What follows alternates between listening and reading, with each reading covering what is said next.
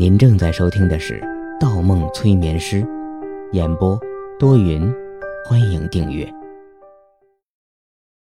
二百三十八章，终章。魔方心理咨询中心大厅，空荡，安静。方墨睁着眼睛坐在内厅的沙发上，对着窗外的阳光。一坐便是一整天，一整天的时间。方墨看着阳光从窗户的一侧移动到了另外一侧。选择睁开眼睛的时候，方墨记起了过去全部的事情。记忆出现矛盾的，不是 M 卡宾，不是巴雷特，不是黑衣人，更不是德川康介。而是他自己。最近经历的一切有关第二秩序的事情，全只是臆想，只是他的记忆碎片在潜意识世界里折射出来的幻影。所有的黑衣人都只活在他的潜意识世界里。巴雷特、M 卡宾、黑衣人、德川康介。第二秩序早就烟消云散，全部葬身于爆炸引起的大火之中。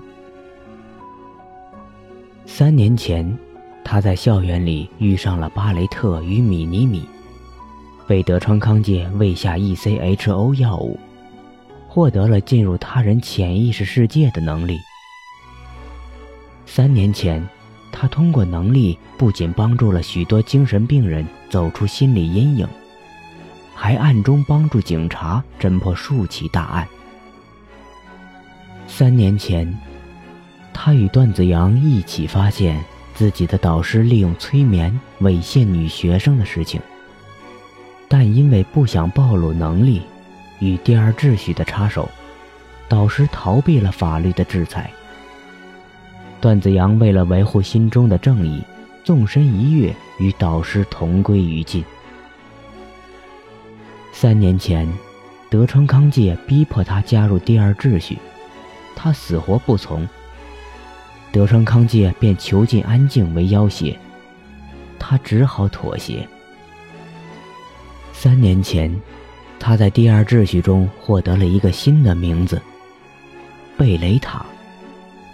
双枪贝雷塔，因为德川康介进过他的潜意识世界，知道方魔的存在，所以以双枪为他赐名。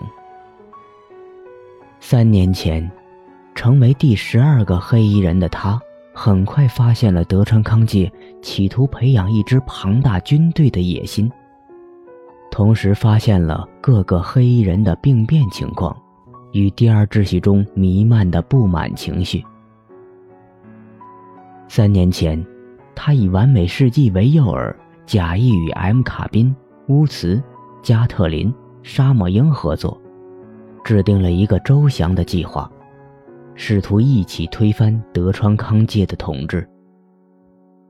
三年前，德川康介召开晚宴，他们几人相互配合。差点骗过了所有人，只有马克辛与德川康介瞧出了他们的布局。三年前，为了战胜马克辛，他进入马克辛的潜意识世界，试图通过意识与现实的并联杀死马克辛。但马克辛临死前疯狂反扑，他猝不及防，最后时刻是方魔唤他出来。替他挡下了马克辛的致命攻击。三年前，晚宴后的交火中，M 卡宾、乌茨、加特林纷纷倒地，德川康介与沙漠鹰相互以搏命的方式杀死对方，但沙漠鹰临死前却引爆了炸弹。三年前，爆炸引起的大火中。方墨没有救出安静，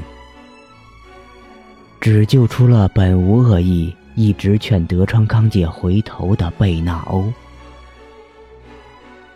三年前，回到生活中的他无法接受安静的死亡，每天行尸走肉。三年前，他做了一个疯狂的决定。他，方墨，对自己催眠，将自己与第二秩序的回忆埋藏进自己不为人知的潜意识世界里，营造出一个能与安静继续在一起的虚假氛围。封存记忆的不是别人，正是方墨自己。但自我催眠并没有抹去方墨完整的记忆。随着他逐渐接触病人，逐渐走进潜意识世界，那些记忆碎片慢慢折射进了潜意识世界，折射进了现实生活中。所以。一位位早已葬身火海的黑衣人纷至沓来，向他索要所谓的代码。所以，第二秩序在他的潜意识世界里复燃了。所以，方魔又回来了。不，不，被埋藏的记忆终有一天会被唤醒，但唤醒记忆的人。不是他，是贝纳欧，是悄悄走入他生活的温情。一开始就是温情，是温情暗地里撒下一张看不见的大网，一次又一次通过线索提醒着他，拼凑着他那不愿面对的回忆与现实。温情，就是贝纳欧；温情，就是观察者；温情，就是反复出现在咨询中心里的神秘抛硬币的人。方墨悠悠喘出一口长气。现在仔细想想。第一次与温情在学校见面的场景。那场劫持案件中有太多可疑的细节：意外闯入校园的持刀者，临危入场的女老师，段子明的突然邀请，一个局，一个完完整整、精心布置的局。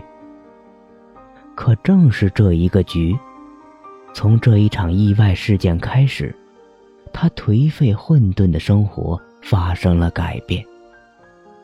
重新接受重病病人，重新进入潜意识世界。而温情一边在现实里充当着助手角色，一边在潜意识世界里扮演着观察者。在每一个病人的潜意识世界里，给他留下档案袋，送来提示的线索。在杨子怡的潜意识世界里，收到的是一根干枯的麦秆儿，代表的是绿河快餐店。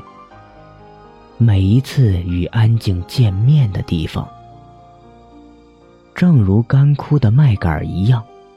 绿河快餐店早就在旧城改造中被移成了平地。至他回到济州后，根本不曾出现过，更别说遇见安静。在无机的潜意识世界里，收到的是一根红色长头发。红发女郎贝纳欧的红头发。一开始，温情便说明了自己的身份。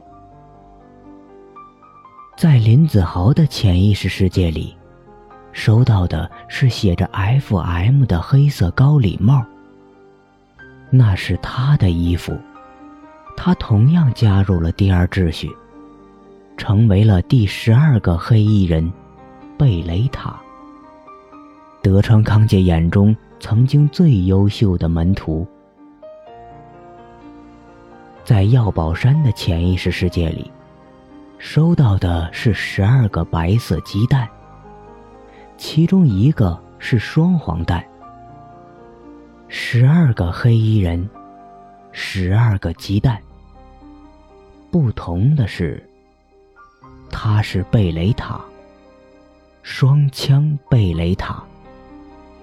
他与方魔就是不同又相同的两把双枪。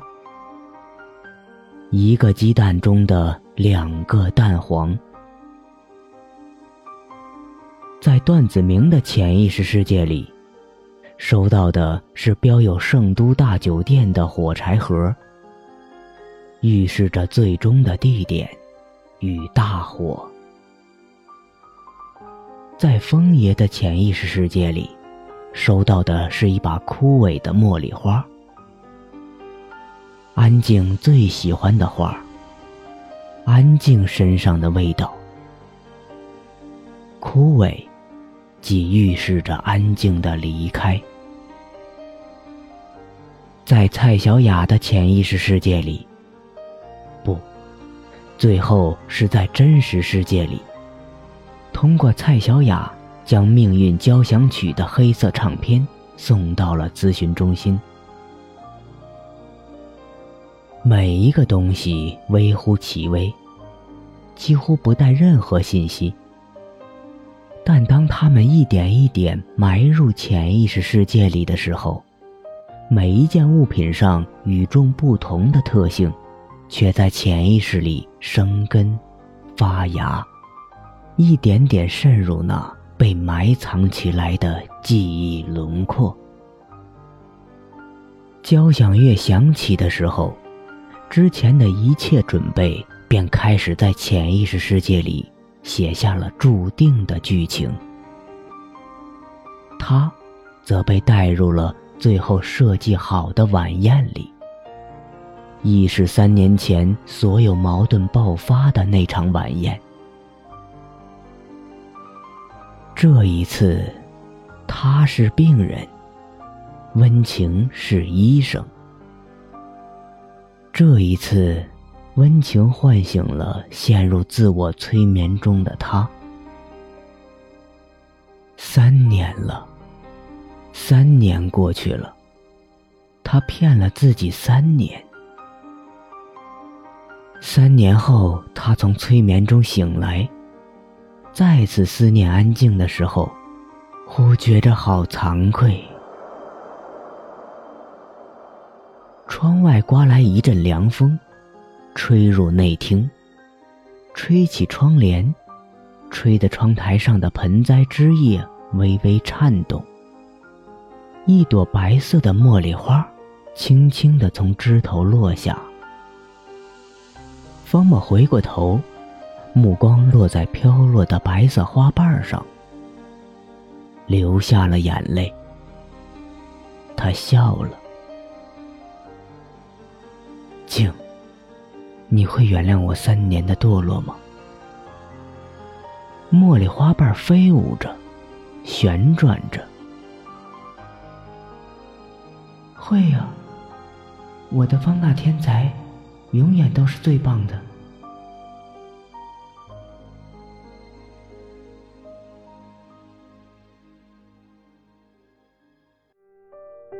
本集播放完毕。喜欢请投月票，精彩继续。